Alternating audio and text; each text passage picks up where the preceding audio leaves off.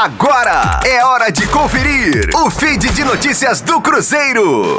Para a próxima partida do Cruzeiro, duelo contra o América, na quarta-feira, às nove e meia da noite, pela 25 quinta rodada da Série B do Campeonato Brasileiro, o técnico Felipão não poderá contar com o atacante Marcelo Moreno, que levou o terceiro cartão amarelo mas também o boliviano foi reserva nos dois últimos jogos, quando o Felipão optou por jogar sem uma referência no setor ofensivo. Uma mudança que também pode acontecer para o clássico é na lateral direita. A expectativa é que Matheus Pereira possa ser titular novamente.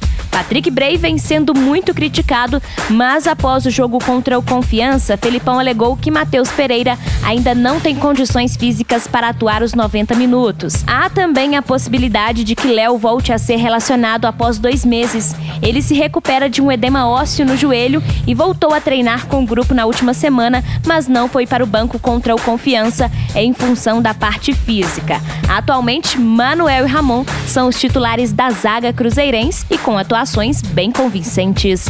Rosane Meirelles com as informações do Cruzeiro na Rádio 5 Estrelas. Fique aí! Daqui a pouco tem mais notícias do Cruzeiro. Aqui, Rádio 5 Estrelas.